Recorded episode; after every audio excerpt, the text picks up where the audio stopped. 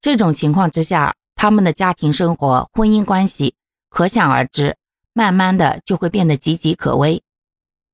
而当你的内心特别难受的时候，觉得委屈的时候，自然而然就会投射到你的生活当中，你会抱怨，会发泄，会用一些买买买，或者是去打麻将之类的方式发泄自己内心的不满。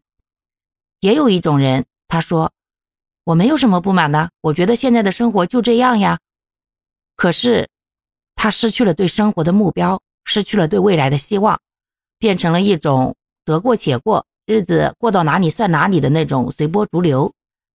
在这样的思想之下呢，不光是他自己，家里的对象也好，孩子也好，慢慢的都会觉得啊，我们的生活也就这样了。